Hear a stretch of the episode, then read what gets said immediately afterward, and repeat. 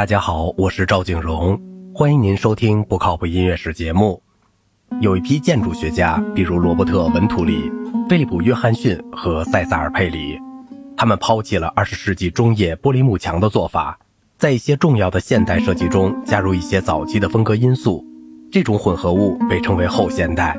这个术语可能比拼贴一词更适合于描述兹维利奇的协奏曲和其他人近来的音乐作品中的技巧。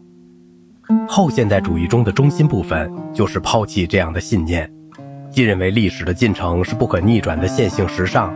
在音乐上，这就等于说，对于音乐语言不断发展的有关观点已被抛弃。对后现代主义者来说，历史已经不再这样看待这些要求。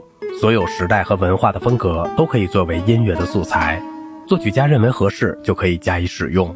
早期依靠序列手法的乔治·罗克伯格，在他的魔法剧院的音乐中采用了莫扎特、贝多芬、马勒、韦伯恩、瓦雷兹、施托克豪森的音乐，也采用了他自己以前的作品，由此构成了一个大拼盘。在为羽管键琴或钢琴的幻想曲模仿巴赫中，他采取了巴洛克时期的托卡塔风格。并从巴赫的键盘音乐第六号帕蒂塔中引用了一些短小的经过句。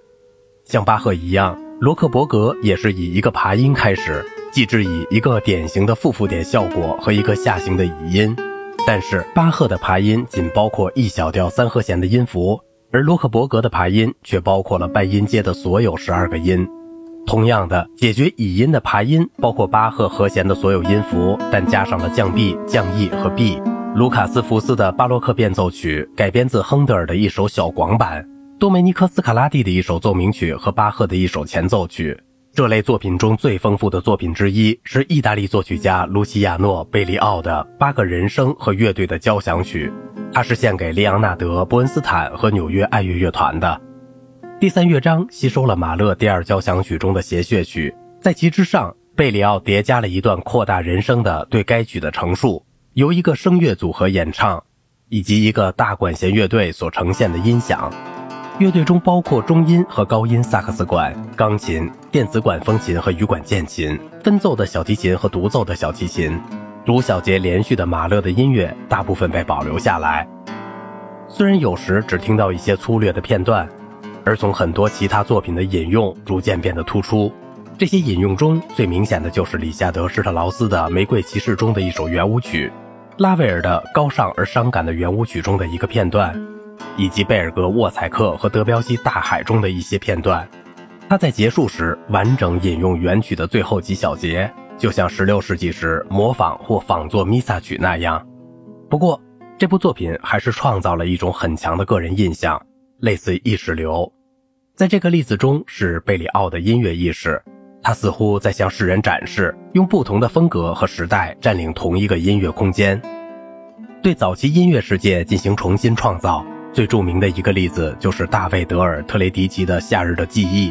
在这部作品的主旋律的高亢而热情的变形中，德尔特雷迪奇把瓦格纳的《爱之死》翻译成了现代的音乐语言，却没有借用瓦格纳的任何动机，仅仅借用他发展音乐的手法。他的和声和他奢华的配器。同威尔第《奥赛罗》中接吻的主题类似，这也许是偶然的事。回头看的目的，在这里似乎是为了沟通，而不是模仿或讽刺。特雷迪奇在普林斯顿大学时是厄尔基姆和罗杰·塞辛斯的学生，通过创作无调性音乐，确立了当代人对他的信任。后来，他开始以刘易斯·卡罗尔的《爱丽丝漫游奇境记》和《镜中世界》为基础，创作他的系列作品。最后的爱丽丝是为女高音、管弦乐队和一个由两支高音萨克斯管、曼陀林、班卓琴和手风琴组成的民乐小组而做的辉煌作品。它的风格更多的归功于里夏施特劳斯，而不是瓦格纳。但是在断然是浪漫主义的调性写作中，也有民歌式的插段和其他无调性的东西。这一切都融合在一种富有魅力的混合物中。大卫·德尔特雷迪奇论最后的爱丽丝的写作。大约在这部作品写到一半时，我想到：天哪！如果我就接着这样写下去，我的同事们就会认为我发疯了。但是后来我又想到，我还能做什么呢？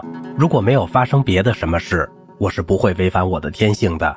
但是我害怕我的同事会认为我是个白痴。人们现在认为我应该写调性作品，那会有大批听众。但是这恰恰是不真实的。我不想去写调性作品，我的世界就是我的同事，我的作曲朋友。最后的爱丽丝的成功被看作是我那些真正友人的成功。我认为很多作曲家都把成功视为一种威胁，他们认为如果没有人取得任何成功，大家都处在一个困境之中，那实际上更好。作曲家们现在开始认识到，如果一部作品使听众激动，那并不意味着它是可怕的。对我们这一代人来说，人们认为真正拥有听众是庸俗的，真像一部作品初次听到那样。但是如果不能感动人们和有表现力，我们为什么还要写音乐呢？为什么还要用那些感动我们的东西去感动别人呢？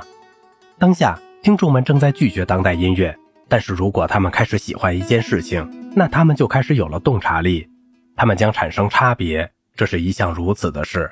听众是睡着了的巨人。西方音乐的四个基本组成部分：作曲法、记谱法、秩序原则和复调与和声。远自十一世纪开始成型，有些被二十世纪的发展所改变，有些又被恢复。作曲的意义在于，一部音乐作品离开任何特定的表演而存在，在一些方面已经让位于有控制的即兴表演，这是古代和中世纪早期的做法。至于记谱法，现代的乐谱在许多情况下已经不再是一套明确的指示了，演出者已经不仅仅是作曲家和听众之间的中介。而是在与作曲家共同创作一部作品，就像十八世纪为止的情况一样，秩序原则受到了不确定性和机遇创作的挑战，允许一种外在的力量强加在音乐本体的连续过程中，就像宗教礼仪和仪式在早期所做的和现在很多情况下仍在做的那样。复调音乐和在较小程度上的和声虽然有所改变，但仍然保留了下来。二十世纪所见到的不过是价值和方法的调整，而不是一种革命。来来去去的剧烈变化只影响一小部分听众。严肃音乐有一定复杂性的，要做一些努力才能理解的艺术音乐的听众，从来就只是人口中的一小部分。听众已经相对的少，而其中新的和实验性作品的听众就更少了。那些用困难的、不熟悉的音乐语言进行创作的作曲家，是不可能指望有大批的追随者的。大部分作曲家总是留意他们的听众，在二十世纪最后二十五年中，越来越多的作曲家都把自己的作品诉诸公众，而不是诉诸别的作曲家、鉴赏家和分析家。对作曲家和听众之间鸿沟的关怀，导致音乐内容的简化，甚至是简约化。艺术音乐同流行的、民族的、非西方的和传统的音乐相结合，产生了各种混合的风格。作曲家们再次让音乐的结构组织能够让人们听出来，而不是把它们隐藏起来。最后，他们在过去的熟悉的音乐与当前的音乐之间架起了桥梁。好了，今天的节目就到这里了。如果您喜欢我的节目，请您点赞、收藏并转发我的专辑。我是赵静荣，感谢您的耐心陪伴。